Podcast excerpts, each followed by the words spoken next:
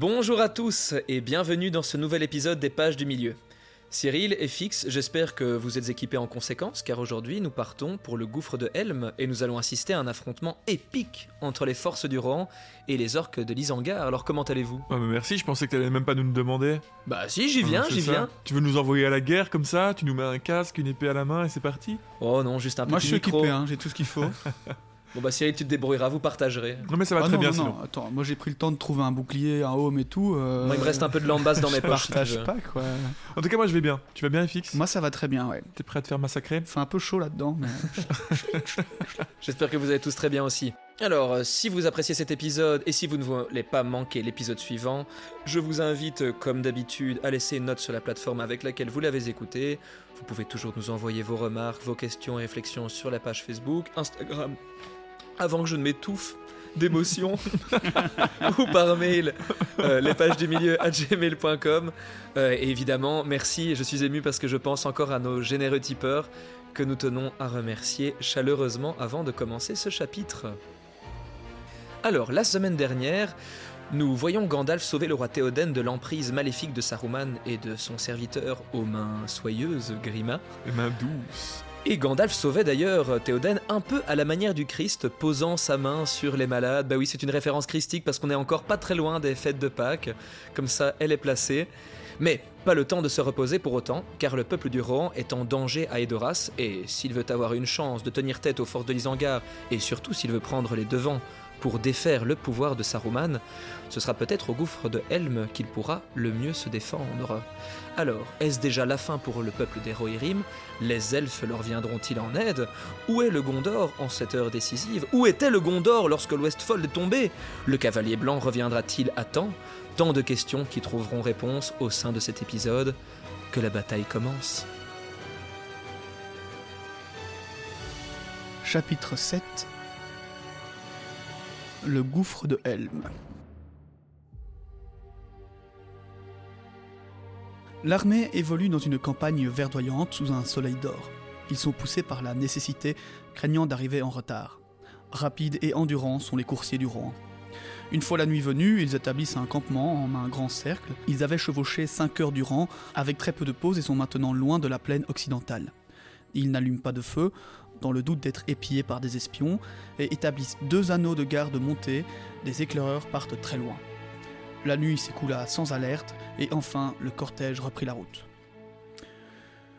Vous avez les yeux perçants de votre belle race, Légolas, dit Gandalf, et ils sont capables de distinguer un moineau d'un pinson à une lieue. Pouvez-vous voir quelque chose là-bas, vers l'Isangar Dites-moi. Eh bien, des milles nous en séparent. Je vois une obscurité, des formes s'y meuvent, de grandes formes très loin sur le bord de la rivière, mais je ne saurais dire ce qu'elles sont. Ce n'est pas de la brume ou un nuage qui met mes yeux en échec. Il y a une ombre que quelque pouvoir étend sur la terre pour la voiler. Et elle descend lentement le long de la rivière. On dirait que le crépuscule descend des collines sous les arbres sans fin. Au loin, néanmoins, on aperçoit un point noir approcher. Un cavalier qu'on prend le temps d'attendre. L'homme est fatigué et a le casque bossué. Il reprend son souffle et parle enfin. Les choses vont mal depuis la mort de Théodred.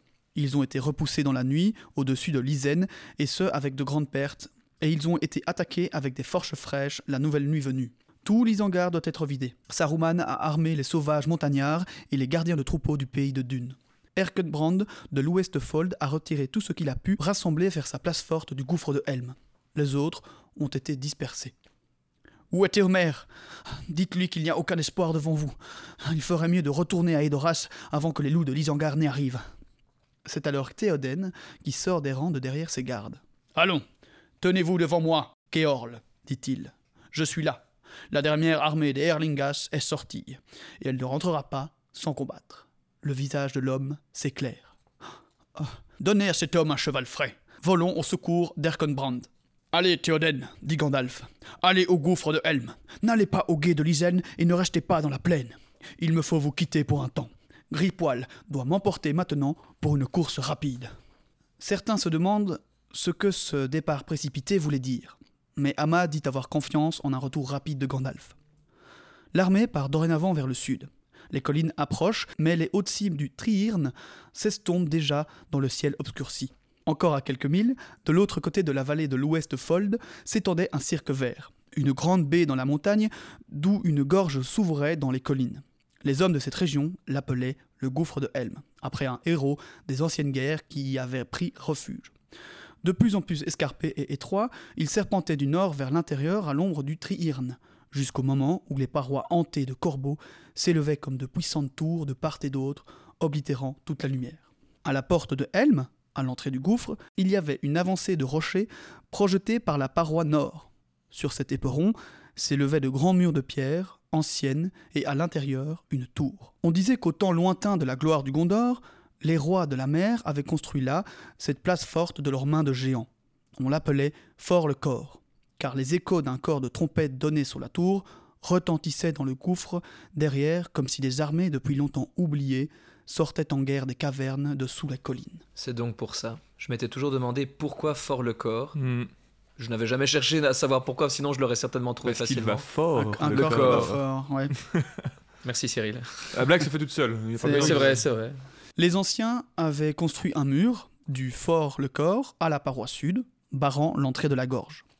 La rivière du gouffre passait en dessous par un large ponceau. Elle contournait le pied du roc du corps et coulait ensuite par un petit ravin au milieu d'une large langue de terre verte qui descendait en pente douce de la porte du fossé de Helm. De là, elle tombait dans la combe du gouffre et passait ensuite dans la vallée de l'Ouest Fold. Là, dans le fort de Corps, à la porte de Helm, demeurait à présent Erkenbrand, maître de l'Ouest Fold aux lisières de la marche. Les jours s'assombrissant de menaces en- de guerre, il avait dans sa sagesse réparé le mur et renforcé la puissance de la place forte. Pas bête, le Erken. Ah, attention, on va voir que... Un nouveau personnage, d'ailleurs. hein. On l'avait Ouais. évoqué la semaine dernière, mais voilà, euh, Erkenbrand. euh, Qui est tout simplement les seigneurs de- du gouffre de Helm, en fait. Ouais, Euh, c'est ça. Donc, euh, c'est vrai que moi, j'ai un peu cette sensation dans le film quand ils arrivent qu'il y a peut-être deux, trois Ouais, euh, trois personnes pélos, qui euh. habitent là-bas pour le dire, pour dire de- d'entretenir. Ouais. et qu'en fait ils y vont vraiment quand en temps de guerre, mais comme on le disait dans l'épisode précédent, ouais. il y a beaucoup plus de seigneurs qui occupent ces espaces euh, de Mais manière ça, ils plus fréquente. complètement.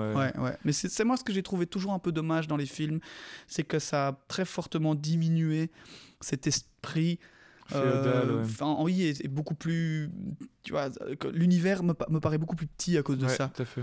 Euh, on, on y voit qu'un ou deux villages qui sont attaqués par les orques et les Dunelandais, mais tu vois, ça, ça manque un peu de, de seigneurs, quoi. Ils, bon, ils parlent des seigneurs quand il faut aller les chercher hein, avant là. là. Ouais, mais on les voit jamais. Donc en Ouais, fait, on, ouais. on comprend pas tellement. Enfin, moi, je, je comprenais pas tellement qu'il y avait vraiment d'autres cités euh, avec des rois. Ouais, n'as pas l'impression en fait. Tu te dis, euh, tu te dis, il y a un roi dans sa cité là-bas et il y a quelques villages, euh, mais Ouais, Il a quelques sujets à droite à gauche, mais c'est tout, alors que c'est vrai qu'il y a plus de seigneurs et tout ça, quoi. C'est vraiment, moi je trouve ça chouette. donc Erkenbrand. Erkenbrand. Alors que les cavaliers étaient encore loin dans la vallée, des corps se font entendre. Un éclaireur revient. Des chevaucheurs de loups sont dans les parages. Nul ne sait où est Erkenbrand, et il est probable qu'il soit attaqué avant qu'il n'arrive au gouffre. Ces hommes sont dispersés çà et là dans la vallée, sans chef. Théoden s'inquiète de savoir où est Gandalf. Beaucoup ont vu un vieillard vêtu en blanc passer à cheval, ça et là sur les plaines, comme le vent dans l'herbe. Certains le prenaient pour Saruman. On dit qu'il est parti avant la nuit vers l'Isengard. D'autres disent aussi qu'on a vu plutôt Langue de Serpent, qui allait vers le nord avec une compagnie d'orques. L'armée de Saruman qui vient du nord est très importante, probablement plusieurs fois l'équivalent des Rohirrim. Il faut redoubler de vitesse pour se rendre à la place forte. Il est possible de se cacher par centaines dans le gouffre et des chemins secrets mènent aux montagnes. Aragorn, Legolas et Homer passent devant. Ils tombent de temps en temps sur une compagnie d'orques, mais celles-ci ont pour habitude de fuir à l'arrivée des cavaliers de sorte qu'il est impossible de les abattre. Et Homer craint que l'ennemi soit bientôt tenu au courant de l'arrivée de la grande armée. Une fois arrivé sur la combe, il se retourne pour apercevoir dans l'obscurité une gigantesque armée parsemée de points lumineux. Ils apportent du feu, dit Théoden, et ils brûlent tout sur leur passage. Meules, chaumières et arbres. C'était ici une riche vallée qui possédait de nombreux coursiers de chez nous. Hélas pour les miens. Si seulement il faisait jour et que nous puissions leur tomber dessus comme un orage des montagnes, dit Aragorn. Il me point le cœur de fuir devant eux. On ouvre les portes de la place forte pour laisser entrer l'armée. Ils sont heureux de voir que Erkenbrand a laissé derrière eux de nombreux hommes pour défendre le gouffre. Nous en avons peut-être un millier en état de combattre, à pied, dit Gamelin, un vieil homme chef de ceux qui surveillaient le fossé. Mais la plupart ont vu trop d'hiver, comme moi, ou trop peu, comme le fils de mon fils, que voilà. Quelles sont les nouvelles d'Erkenbrand Nous avons appris hier qu'il venait par ici en retraite, avec tout ce qu'il reste des meilleurs cavaliers de l'Ouest Fold, mais il n'est pas arrivé. D'après Éomer, il ne faut plus espérer voir Erkenbrand revenir. Les cavernes renferment les trois quarts des habitants de l'Ouest Fold avec de grandes réserves de vivres. Éomer est heureux de cette nouvelle. Il met les hommes en position sur le mur, qui était épais et haut. Il y a également des hommes dans la tour et derrière le mur. Plusieurs escaliers permettent d'accéder au-dessus du mur sur lequel on pouvait marcher à quatre de front, et un parapet protégeait les hommes des projectiles. Seul un homme de grande taille pouvait voir au-dessus. Des meurtrières permettaient de tirer à l'arc ça et là. La face extérieure était lisse et donc impossible à escalader.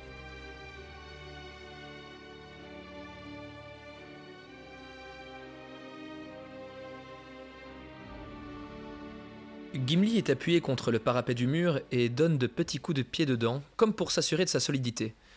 Legolas, lui, est assis au-dessus du rebord, tripote son sac et scrute l'obscurité.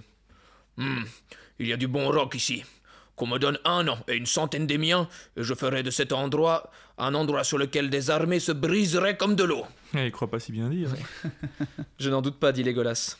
Tu me réconfortes, Gimli, et je suis heureux de t'avoir là avec tes jambes vigoureuses et ta dure hache. Je voudrais bien qu'il y en eût davantage de ta race parmi nous, mais je donnerais encore plus pour une centaine de bons archers de la forêt noire. On en aurait besoin. Les Rohirrim ont de bons archers à leur manière, mais il y en a trop peu ici, trop peu. Oh C'est le moment de dormir, dormir Qu'on me donne une rangée de têtes d'orques et la place pour me balancer, et toute fatigue m'abandonnera. Faut qu'on lui donne beaucoup de choses à Gimli. hein. Oh, il est pas si difficile, il aime- il aime les choses simples. Un court moment passe.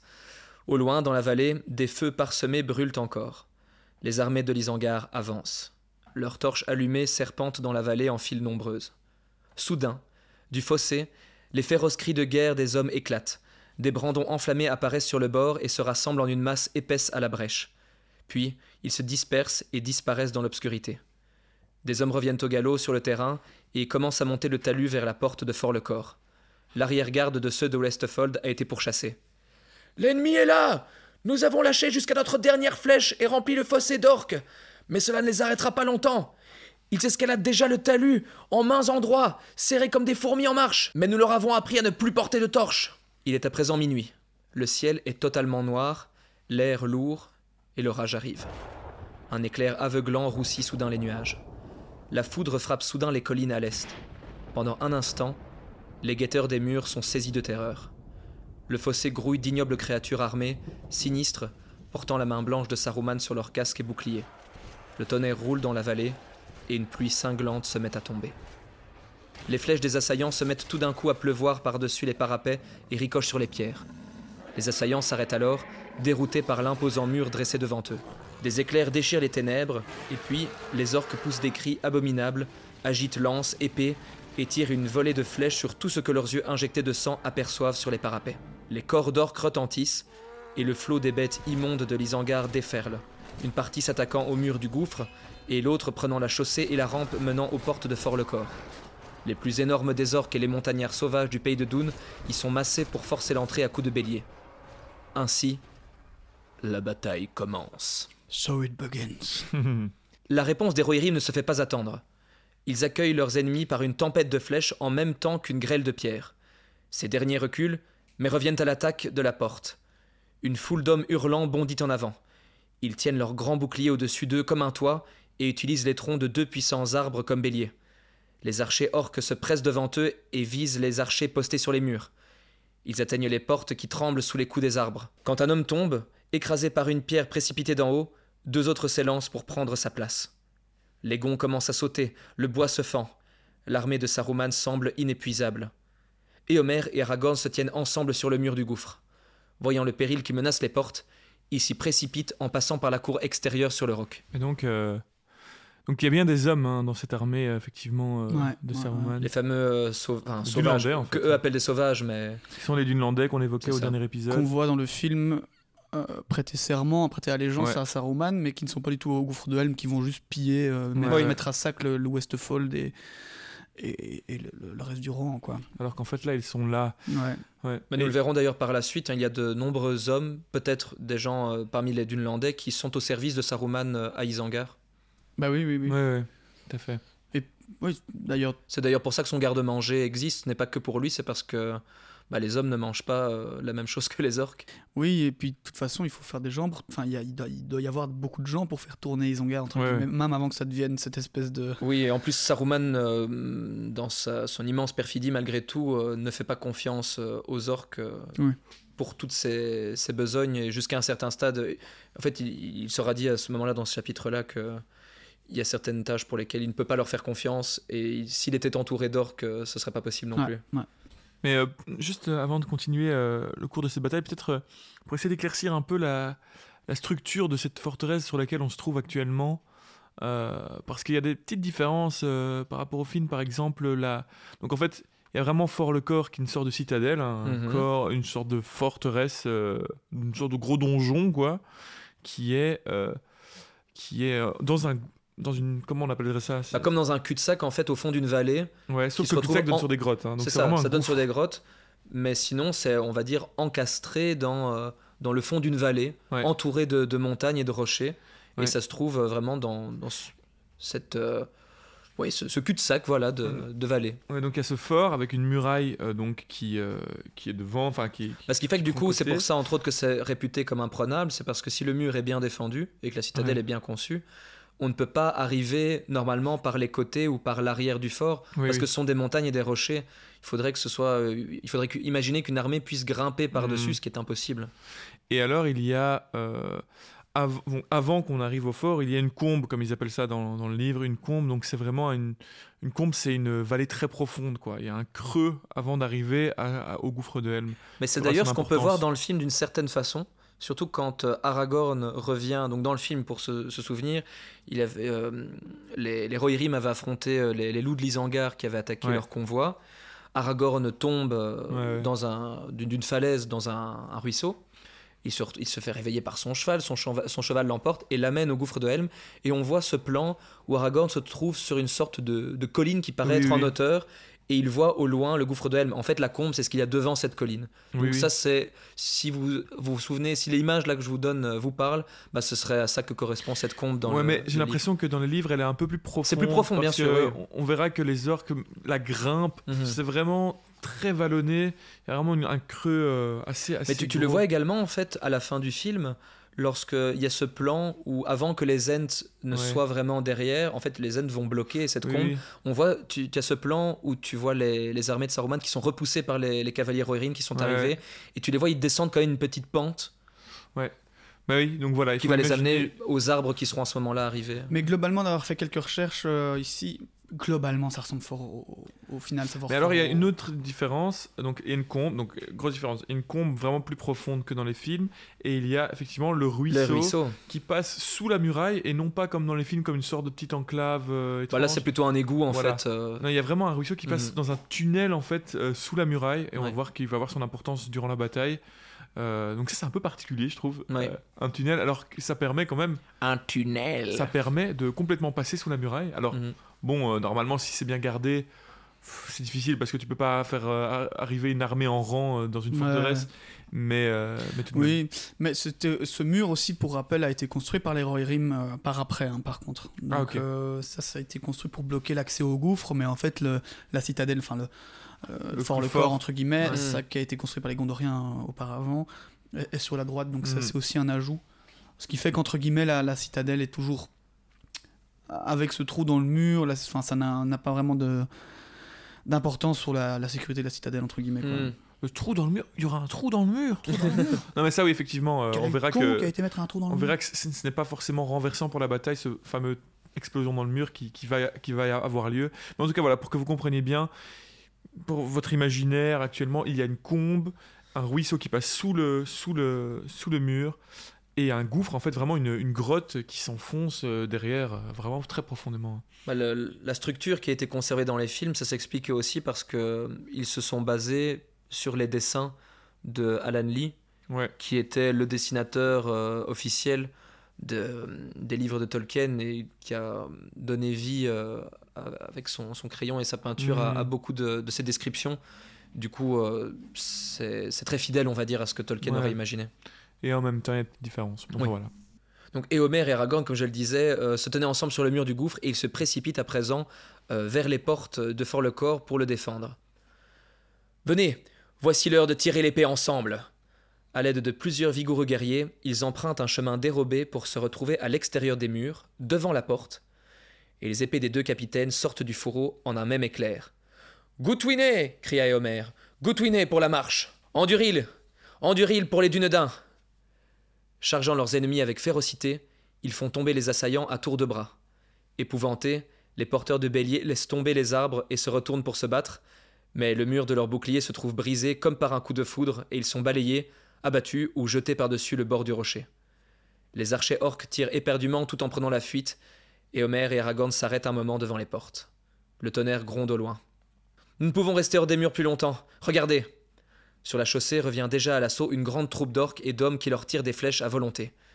Nous devons bloquer la porte avec des pierres, des poutres et puis filer. Nous ne tiendrons pas. Alors qu'ils font volte-face et partent en courant, plusieurs orques qui s'étaient fait passer pour morts, allongés au sol, se lèvent précipitamment et se jettent sur Éomer. Une petite forme noire que personne n'avait remarquée s'élance soudain hors de l'ombre, poussant un cri rauque. Baruch Kazan Kazan Aimenu Une hache se balance et revient brutalement. Deux orques tombent, décapités. Les autres s'enfuient. Et Homer n'a pas le temps de remercier son sauveur qu'avec Aragorn, ils prennent le chemin qu'ils avaient emprunté pour se retrouver hors des murs et en condamnent l'accès. La grande porte est pendant ce temps barricadée de l'intérieur, à l'aide de pierres et de madriers. Ah, je vous remercie, Gimli, fils de Gloin. Je ne savais pas que vous étiez avec nous dans cette sortie. Il ne me sera pas facile de m'acquitter envers vous. Il y aura peut-être plusieurs occasions avant que la nuit ne soit écoulée, répliqua le nain en riant. Mais je suis satisfait. Jusqu'à présent, je n'avais fendu que du bois depuis mon départ de la Moria. Apercevant Légolas sur les remparts, il lui crie Légolas Et de deux Deux J'en suis à dix-sept Ah Je ne laisserai pas d'oreilles pointues me dépasser La lune brille désormais avec un éclat dans le ciel noir. Mais la lumière n'apporte aucun espoir aux cavaliers de la marche. Les ennemis ne cessent d'affluer. L'assaut contre les portes redouble d'intensité. Les armées de l'Isangar mugissent comme une mer contre le mur du gouffre. Des orques et des montagnards grouillent d'un bout à l'autre de sa base. Ils jettent des cordes par-dessus le parapet, posent des centaines d'échelles contre le mur. Au pied du mur, les cadavres et les corps rompus s'empilent et le monticule ne cesse de s'élever. La fatigue gagne peu à peu les hommes du Rohan. Ils ont épuisé leurs flèches et tous leurs javelots, les épées sont ébréchées et leurs boucliers fendus.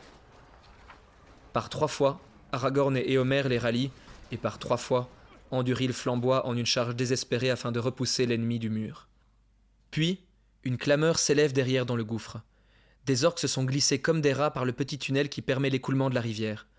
Ils se sont rassemblés là, à l'ombre des falaises, jusqu'au moment où, l'assaut du mur étant à son comble, presque tous les défenseurs sont occupés au sommet du mur. Ils jaillissent alors, se trouvant parmi les chevaux et se battant avec les gardiens. Aidé de Gamelin et de nombreux hommes, Gimli saute du mur avec un cri féroce sur les orques. Il fait tournoyer sa hache dans les airs, découpe des bras, fend des aumes, se glisse entre les jambes de ses ennemis, brise des plastrons et décapite les adversaires les moins grands. L'attaque est féroce et le petit groupement d'orques est rapidement anéanti. Vingt et un s'écrie-t-il. À présent, mon compte dépasse de loin celui de maître Légolas. Il faut obturer ce trou de rat, dit Gamelin. Prêtez-nous assistance, maître nain. Sans deck qu'il faut le, faut le, faut boucher ce Bah trou. oui, c'est ça. Ça aurait peut-être dû être fait avant, non Voilà, c'est ce que je disais. Enfin, c'est quand même bizarre qu'il y ait un trou quand même qui permette de passer. Bah, comme, tu, comme on l'a remarqué aussi, ils sont arrivés très précipitamment à- au gouffre de Helm et ils avaient Oui, les- oui, oui, leurs ennemis sûr. sur les talons. Ils n'avaient pas vraiment le temps de penser à. Mais ça aurait dû être des depuis choses. longtemps ce truc. Ça doit pas exister dans une forteresse, un truc comme ça. Bah, c'est le que Brand, hein, qu'est-ce que tu veux Il a mis des, des nouvelles tapisseries, mais ça, il ne voulait pas y penser. Tout le budget est passé dans, dans la, la grande salle. Il rassemble tous les petits blocs roulés et brisures de roc qu'il trouve et bouche l'extrémité intérieure de cet accès. Ils grimpent tous rejoindre leurs camarades sur le mur et trouvent Légolas près d'Aragorn et d'Éomer. L'elfe affûte son long poignard. Il y avait un moment de répit dans l'assaut après l'échec de la tentative d'irruption par le ponceau. Légolas 21 dit Gimli. Bon, moi j'en suis maintenant à 24. Ça va, c'est serré jusque-là. Bah, c'est surtout étonnant, même, je trouve, dans les films. Au début, quand ils commencent à, à faire leur décompte, tu te dis Ah, ça va, ils- s'ils continuent comme ça, à la fin de la bataille, ils en auront fait 300. Et à la toute fin de la bataille, dans la version longue, ils en sont chacun à 45. 40, ouais, c'est ça. Ah ouais, mais genre, là, en, en une heure, vous en avez tué que 10, mais vous avez fait quoi? Mais Après, ils remontent dans la citadelle et ils sont. ouais. certes, mais c'est- ça paraît un Ils peu ont pris une pause aussi. hein. Et je regardais du coup des, des, ré- enfin, des, des récits. Le- la description et la manière dont est montré, sont montrées les, les batailles euh, médiévales au cinéma, c'est, euh, au cinéma hollywoodien, c'est assez euh, irréaliste Oui. par rapport à la façon dont ça se passait. Et d'après les historiens, en fait, dans une bataille, si tu arrivais à tuer 10, 20 adversaires, c'était déjà énorme Ouais. parce que bah, souvent tu te faisais tuer bien avant, et que aussi, bah, par exemple, on- là on dit que les Rohirrim n'ont plus de flèches. Ça, ça, ça se tient parce que c'est pas comme euh, Legolas qui peut en tuer à tour de bras, qui a un carquois de flèches infinies. Mais il en a pas général- ça d'ailleurs, tu vas voir. il- Mais il n'en a pas là, dans le, le Dans le film, film, pardon. oui. C'est qu'en général, effectivement, les archers dans les, les combats, ils avaient peut-être 10 flèches sur eux. Et ça prenait du temps parce qu'ils ne pouvaient pas, ils ne tiraient pas à l'emporte-pièce euh, sur n'importe qui. Ouais. En général, les flèches étaient tirées lors de, de volées de flèches. Oui, c'est ça. Et ils étaient, les archers étaient rassemblés ensemble, on donnait une volée de flèches, puis on attendait que l'ennemi se rapproche, et ils tiraient assez peu au final, car euh, une fois que la mêlée, s'il y avait mêlée, bah, le risque était trop grand de tirer sur des, des alliés. Et d'ailleurs, les mêlées étaient assez peu fréquentes, et c'était rare que l'on puisse voir ça comme, euh, comme au cinéma, comme même dans Le Seigneur des Anneaux, où tu as les, les deux blocs qui se foncent l'un dans l'autre, parce qu'au creux, au creux de la bataille, ils ne savaient pas se reconnaître les uns les autres, ils n'avaient pas des, des emblèmes qui permettaient de savoir à chaque non. fois euh, de quel camp était. Ouais, ils se tapaient les uns les autres. hein, Ah, ils se tapaient les uns les autres. Effectivement, quand Ouais. tu affrontes des orques, c'est facile de savoir qui est avec toi. Mais là, quand c'est deux, deux factions, euh, quand c'est les Anglais qui affrontent les Français, c'est Ouais, un peu plus compliqué. Imagine, t'es sur une petite muraille, là, là, au Coufre de t'es sur une petite muraille, t'as des épées qui font 1m50, 2 mètres, Mhm. euh, tu frappes, tu fais des grands mouvements, euh, t'as vite fait de taper ton pote à ta droite. Enfin, ouais, c'est être, euh, Ah, mais Gimli, avec ses moulinets de hache, il vaut mieux qu'il soit seul. Bah oui, non, mais c'est ça. Donc il devait y avoir des... tellement de dommages collatéraux. Et pour revenir sur les petites anecdotes euh, médiévales, pour revenir sur les archers, les, dans, dans- quand on fait de l'excavation de tombes actuellement en Angleterre, on peut savoir si euh, la personne qu'on vient de trouver était un archer, tellement la densité de leur, euh, Ah. leurs os, du bras qui servait de tirer sur la corde, était supérieure. Tellement qu'en fait les cordes étaient extrêmement dures à tirer. Hmm. Ça, même nous, je pense qu'on prendrait un arc maintenant, on- n'arriverait presque pas à tirer parce qu'il faut, faut penser que c'est des Qu'est-ce qui vient de claquer? C'est l'arc? Non, Non, c'est mon tendon mais du coup, et- du coup, il faut mettre une puissance phénoménale pour, pour que ça puisse en plus tirer à, à très loin. Quoi. Ouais, Et du coup, on peut revoir cette différence dans la densité des os des archers anglais. incroyable. À mon avis, donc, euh, Legolas devait avoir un avant-bras euh, formidable. À cause de son arc, oui. Oui, oui. Chut, euh.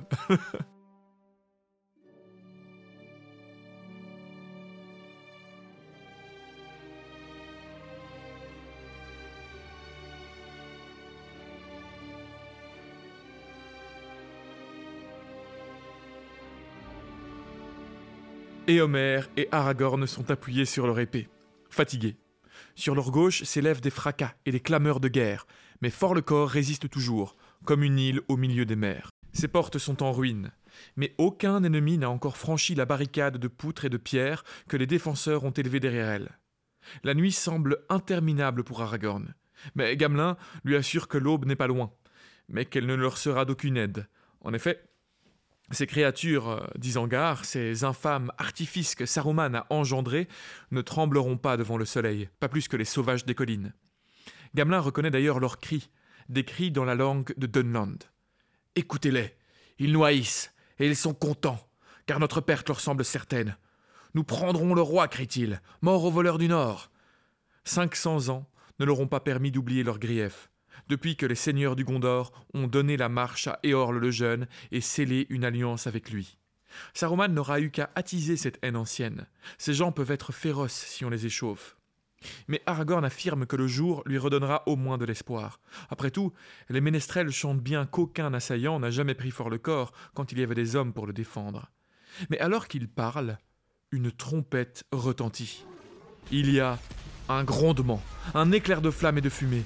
Les eaux de la rivière de la gorge se répandent en un sifflement écumeux. Un trou béant vient d'être soufflé dans le mur, et l'armée de formes sombres se déverse à l'intérieur. Tu es là, Legolas En elfique, s'il te plaît. Petit rappel évidemment, si vous n'avez pas encore compris, mais il n'y a pas du tout la compagnie d'archers elfiques menée Ah oui. par Aldir dans les livres. hein. donc ça c'est mal... enfin malheureusement. C'est un ajout. C'est euh. un ajout complet. euh. Mais c'est parce que ça, vient du fait qu'il a fait un roman très en décrépitude, qui n'est pas capable de se défendre lui-même, alors il a dû rajouter quelque chose. Mm. Oui, Mhm. c'est pour aussi redonner euh, cette, euh, une alliance de nouveau Ouais. entre les, hommes et, et les elfes, et par la suite le Rohan avec le Gondor, et ramener petit à petit les peuples qui vont de Ouais, nouveau euh, collaborer. Il fut un temps où les hommes et les elfes euh, partageaient une alliance. C'est pas ça qu'il dit à un moment Les- il où les hommes et les elfes combattirent ensemble. Nous sommes venus Ouais. honorer cette allégeance. c'est ça, ouais. Vous êtes plus que bienvenus. Le mur vient d'exploser. Un maléfice de Saruman s'écrie Aragorn juste avant de sauter dans la mêlée. Au même moment, une centaine d'échelles sont dressées contre les remparts, enfin les remparts qu'il reste. Le dernier assaut déferle, par-dessus et par-dessous le mur, comme une vague noire sur une colline de sable. La défense est balayée. Les cavaliers sont repoussés de plus en plus loin vers le fond de la gorge, luttant et tombant dans leur retraite. D'autres trouvent moyen de se replier vers la citadelle. Un large escalier grimpe de l'entrée de la gorge jusqu'au rocher près du portail arrière de Fort-le-Corps. Aragorn est debout, au bas des marches. Il arrive à tenir en respect l'ennemi, grâce à Anduril. Legolas se tient derrière lui, mais il ne lui reste plus qu'une flèche ramassée au sol. Il rappelle Aragorn, lui indiquant que tous ceux qui ont réussi à se replier sont rentrés dans le fort.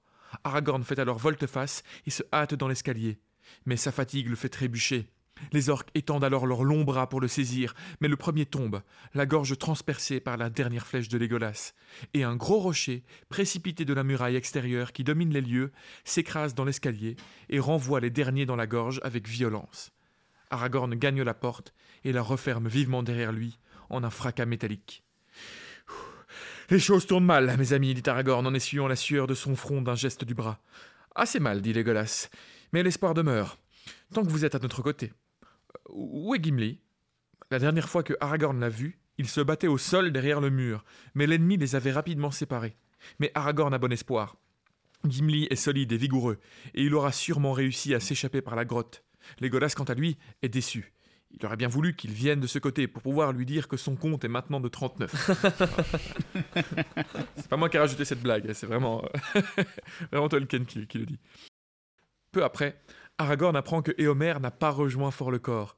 Il a été vu la dernière fois rassemblant des hommes et se battant à l'entrée de la gorge aux côtés de Gamelin et de Gimli.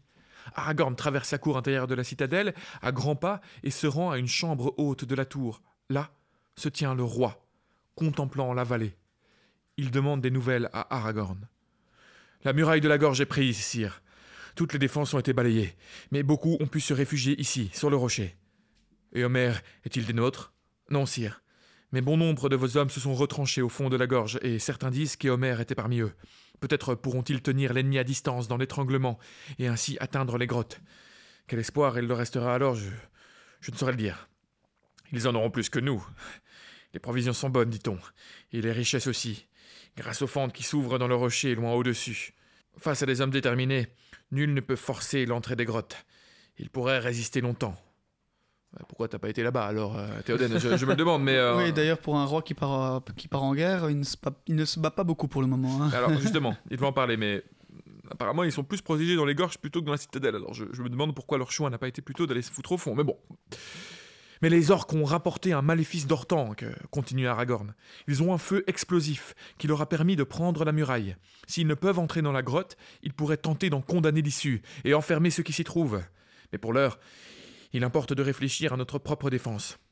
Théoden explique qu'il s'impatiente dans cette prison. Il aurait voulu sentir de nouveau la joie du combat.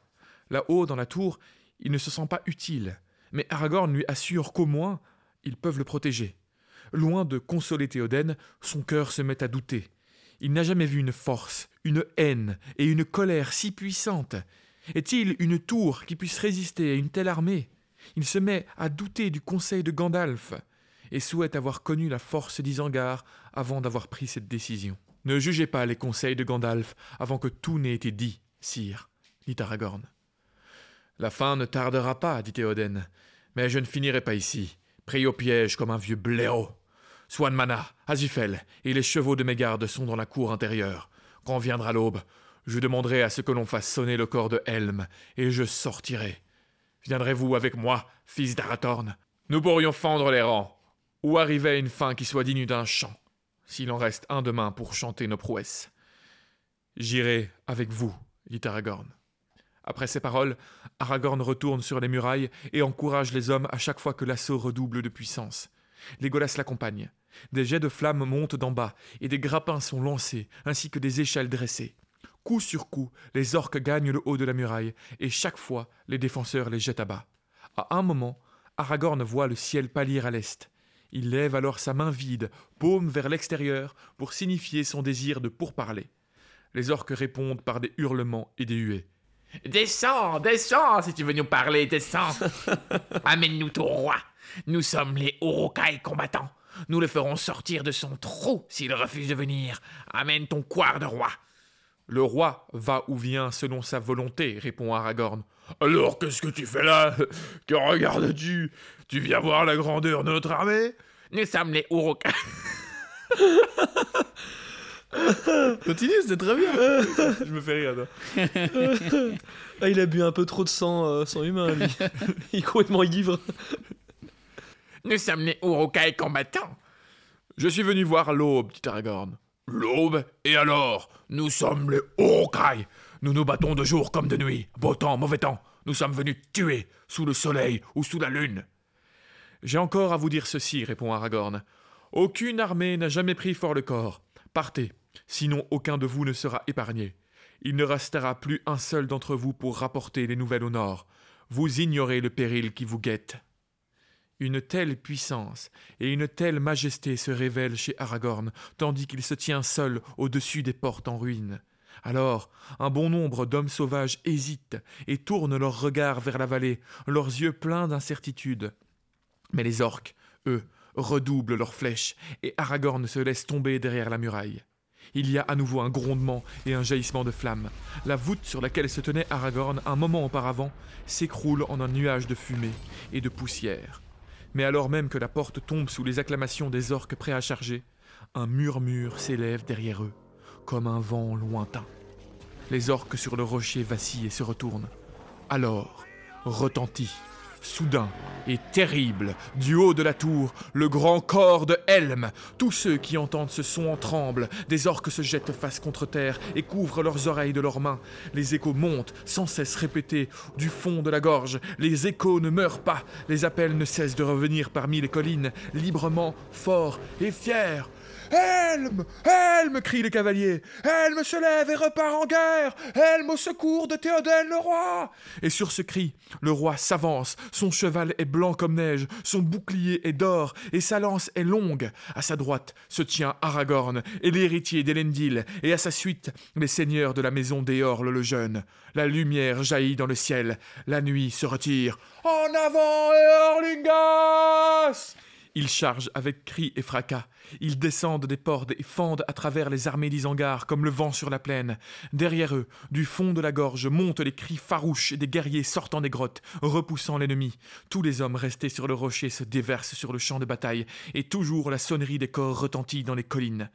Ni orc, ni homme ne leur résiste. Ils tournent le dos à l'épée et à la lance des cavaliers et fuient, fuient vers la vallée. Ils poussent des cris et des plaintes, car la peur et la stupéfaction les ont saisis en même temps que le lever du jour.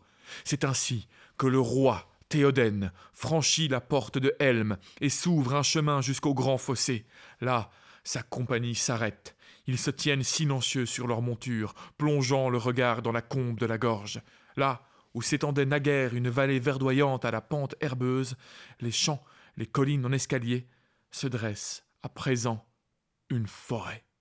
De grands arbres dénudés et silencieux s'alignent en rang, bras emmêlés et têtes chenues, leurs racines tordues plantées dans l'herbe longue et verte. Sous eux, les ténèbres règnent.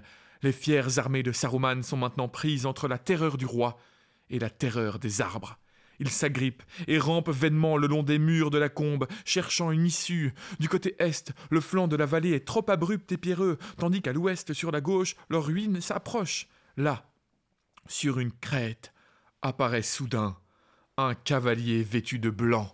Il resplendit dans le soleil levant. Sur les basses collines, les corps sonnent. Derrière lui, dévalant les longues pentes, vient un millier d'hommes à pied, l'épée à la main. Parmi eux s'avance un homme, grand et fort. Son bouclier est rouge. Arrivant au bord de la vallée, il porte à ses lèvres un grand corps noir et fait retentir une éclatante sonnerie.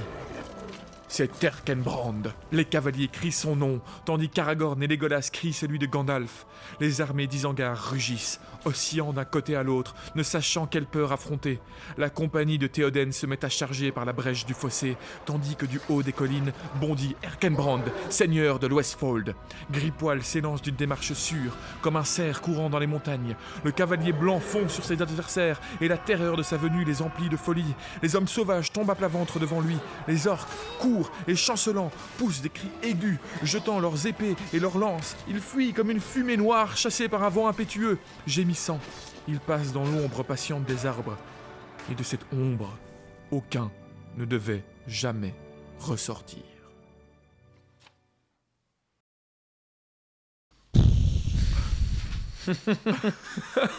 J'ai tellement envie de voir les films là tout de suite. Ouais, mais là, pour moi, vraiment, là, pour le coup, ce récit est même encore plus épique que ce qui se passe dans le film. Parce Ouais. que. Bah, c'est moins, c'est c'est moins désespéré de base, donc il y a un autre, euh, c'est un autre souffle Non, mais- épique. Là, la résolution est encore plus folle que dans le film, mais la bataille dans le, le film. oui, euh, non, mais elle est incroyable. d'où ils mais- partent. Oui, tout à fait. Il y a un truc que j'aime pas dans les films, c'est qu'à la fin donc de Helm, euh, de la bataille du gouffre de Helm, On comprend pas bien cette ils, sont, ils sont un peu genre 25 euh, survivants, avec euh, tout d'un coup de milliers de cavaliers qui arrivent, donc c'est vrai que ça va, mais et que dans, dans le 3 après, euh, en fait, des Heroirim, il y en a Ouais, il y en a 15 000. beaucoup. euh, euh, tu vois, donc tu Ouais, fais, ok, moi c'est- c'est c'est vrai que c'est ce genre de petit truc où t'es en mode, attends, mais quoi, tu nous emmènes où, Peter Jackson Est-ce qu'ils sont plus qu'aucun puis- Mais là, ce qui est étonnant, c'est qu'effectivement, même sans l'arrivée de Gandalf et d'Erkenbrand, même sans eux, ils avaient l'avantage. Ouais. Euh, ils, ils ont, ils ont réussi à repousser euh, les, les orques de, du fort. Ils les ont ramenés dans la combe. Euh, C'est pour ça que j'ai insisté sur la profondeur de la combe, parce qu'on Ouais. voit là, vraiment, ils essaient de grimper la combe. C'est vraiment un creux assez, assez euh, profond. Et. et et il y a les arbres, les arbres qu'on ne comprend pas trop, je trouve, dans les films. Pourquoi il y a cette forêt on- C'est un, peu- c'est un peu flou. Enfin, moi, je l'ai jamais très bien compris jusqu'à Bah, très récemment. C'est Ouais, c'est même dans la, dans la version longue, parce qu'il y a que dans la version longue qu'on a cette histoire des arbres. Mais c'est vrai que c'est assez léger. Tu as un moment et Pipin qui sont euh, sur Sylvebarbe et ils voient l'Isengard de loin. Ouais. Et tu vois les armées qui sont en train de quitter Isengard. Et après, plus, là, plus tard, enfin plus loin, pardon, tu vois euh, la forêt qui commence à se déplacer. Et il demande, le Hobbit demande à Sylvebarbe qu'est-ce que c'est? Il dit Oui, c'est les arbres, je les ai envoyés, ils ont des affaires à régler euh, Ah, avec, ouais. euh, avec Saruman, avec ses armées. Ouais. Et donc, tu es censé comprendre qu'en fait, c'est ces arbres-là qui sont en train de se déplacer Mhm. pour faire euh, cette forêt qui bloque la combe. Mais sinon, euh, bonne chance, Enfin, il faut s'en rappeler parce que c'est une heure et demie avant. Donc J'ai moi aussi pris longtemps et il faut se souvenir des Huorn de- que tu vois. Bon, c'est vrai qu'il y en a, il y a Merry et Pipin se font attraper par un, un Huorn hein, au début, enfin Mhm. un peu plus tôt dans Ouais, l'histoire. ouais. Donc d'accord, mais c'est vrai que ouais, parfois, enfin, quand tu connais, c'est surtout quand tu connais un peu moins l'univers et tu te dis les armes se déplacent, tu vois, tu Ouais, bien vu sûr. les Ents et tout, mais c'est vrai que c'est pas, très évident. Alors que Ouais. là, cette scène, tu t'imagines l'armée de cavaliers par centaines là, qui ont repoussé une armée d'orques. Ils se retournent tout, tout décrépits et ils voient des arbres qui les bloquent. arbres, donc d'un côté les arbres qui les massacrent, de l'autre côté Ouais. les, les- les- les Ouais. cavaliers. Et puis euh, tu vois sur une crête, tu vois Erkenbrand mais qui arrive à pied. C'est ça que je trouve encore plus incroyable, c'est que c'est pas des cavaliers Ils qui descendent en courant arrivent. C'est- C'est tous des mecs comme ça, tout vénères avec une épée qui sont là. et le bouclier est rouge de sang, Ouais. hein, donc ça veut dire qu'ils Et sont, ils ont pas arrêté de se battre en fait. Ouais, ouais. Donc Ouais, là, ouais, ouais, tu, fait. les imagines, les yeux Alors, pas injectés de sang. Je suis pas sûr pour le bouclier rouge de sang. c'est Pas, il dit pas de sang. Non, c'est vrai. Bah Ouais, moi je le vois, moi je l'imagine comme ça, je trouve ça encore plus dingue. La, la maison d'Erkenbrand quoi. De se dire que le gars, il, Yeah. il vient d'aller combattre pendant une journée, il continue. Bah, c'est vrai que sa dernière ils se sont battus, à mon avis. Parce que Gandalf a été les Ouais. choper, tu vois, et ils étaient Oui, déjà censés être au gouffre de Helm. Et la bataille n'a duré qu'une nuit. Ouais, ouais. Donc d'après moi, c'est parce qu'il était en train de se battre. À moins peut-être que ce soit ses, ses armoiries. mais- Mais tu le vois arriver comme ça. Donc le mec il a couru avec Gandalf. oh, on va les chercher C'est ouais, incroyable. Erkenbrand. Mais franchement, un personnage qui a l'air quand même. euh, Bah, il, ouf, quoi. il a l'air euh, vraiment très apprécié euh, Ouais. de. Bah, c'est le seigneur de, de, de. Westfold. Et, euh, Et donc voilà, donc voilà comment vient euh, à terme cette, cette bataille épique euh, très connue. Et Ah, voilà, c'est la fin du film Les Deux Tours. euh, Ouais. Ah oui, c'est hein. vrai. Mais ce n'est pas du tout la fin de ce livre-ci. Ouais, on est- on on qu'au peine, début. euh, On est, On qu'à un quart, on a un petit, on a Bah, un on va quart. bientôt rejoindre Frodon et Sam. Tout doucement, oui. Très on- tout doucement, tout très doucement, doucement. tout doucement. Ouais, on a encore de la, de la route en vrai. hein. Bon, on a encore toute l'histoire avec. Saruman. Bah, ce qui va euh, nous suivre par la suite, ce sera en fait les, les prochains chapitres avec euh, nos héros actuels. Ce sera en fait tout à Isengard. Ouais, tout à fait. rester à Isengard. Mais donc voilà, un, un chapitre qu'on attendait depuis la création de ce podcast. On se disait. euh, Certes, certes. ah là là, le Ça va arriver de vite, ça arrivait vite, et boum, on y est déjà, quoi, franchement.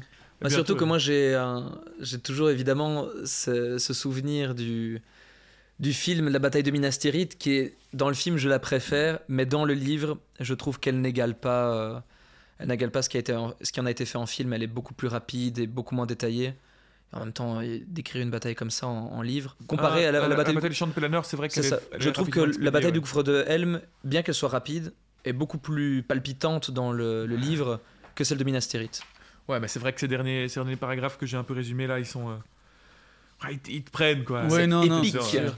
Mais après, voilà, c'était nécessaire, je pense, de- d'en faire une bataille euh, cinématographique Mais plus oui, importante que ce le livre, quoi. Enfin, même que si tu veux vraiment, je pense que tu pourrais la- l'adapter tel quel. mais il fallait pas la faire l'expédier prendre un peu plus de temps et euh, lui faire prendre un peu plus de temps que, que, que, que là, mais il y a, voilà, ça reste toujours. euh, même comme ça, c'est vrai, comme tu dis, quoi. incroyable.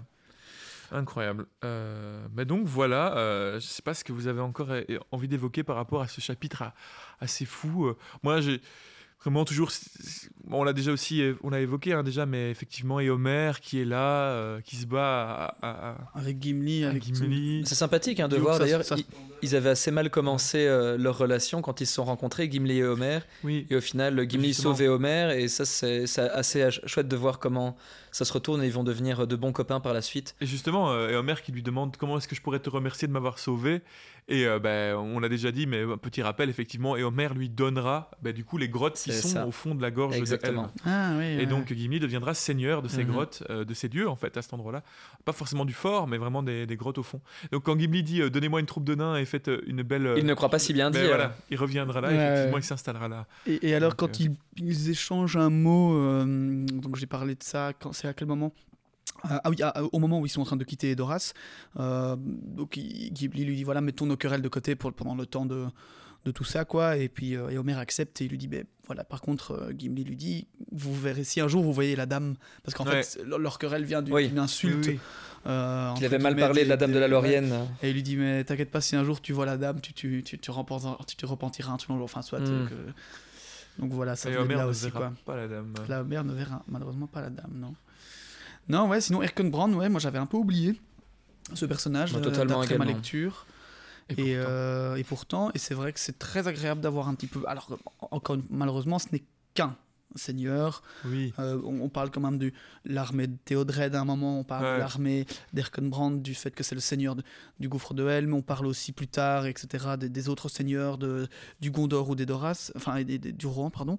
Mais c'est vrai que ce, ce n'est qu'un, mais que se souvenir que cet univers, euh, enfin, en tout cas, ces espaces sont un petit peu plus euh, remplis. Euh, que ce qu'on peut en avoir comme, comme idée de base, quoi. Et, et surtout que ne sont pas, comme tu le disais, autant en décrépitude. Moi, je trouve ça assez, euh, ouais, assez cool. Mais, euh, Ce qui est aussi intéressant, Cyril, je, je trouve, peut-être que je suis en train d'extrapoler, mais je pense à, à l'arrivée de Gandalf dans ce passage-ci du livre. C'est si on se souvient bien, Gandalf, sa mission, ce n'est pas d'utiliser sa magie et de vaincre Sauron tout seul ou de faire le travail à la place des hommes, mais c'est surtout d'apporter de l'espoir aux hommes.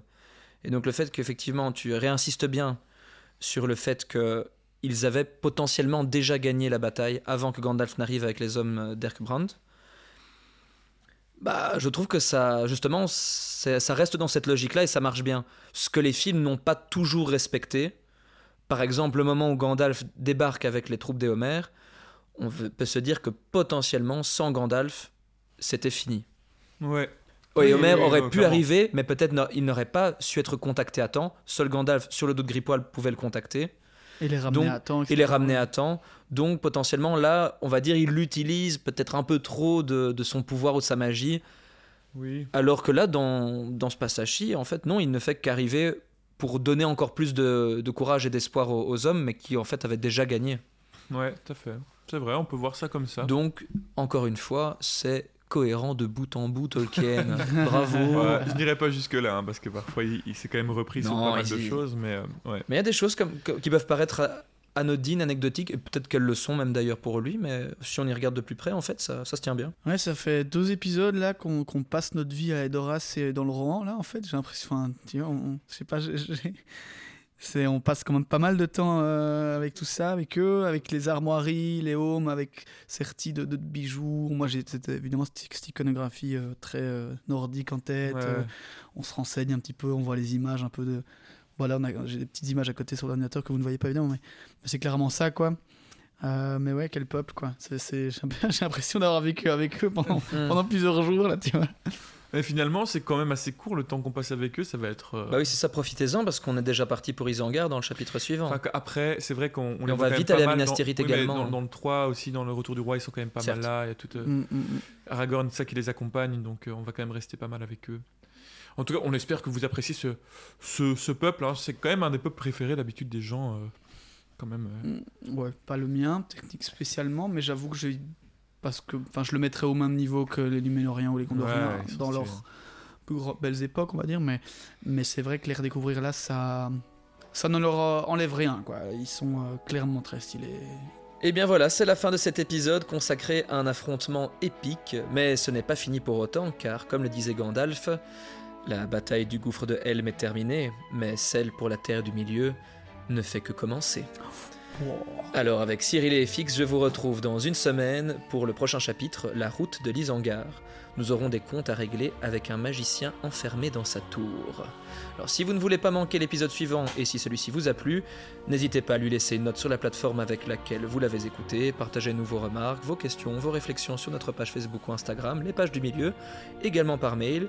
Encore un merci à nos très généreux tipeurs et je vous dis à la semaine prochaine. À la semaine prochaine. Ciao, ciao tout le monde, à bientôt.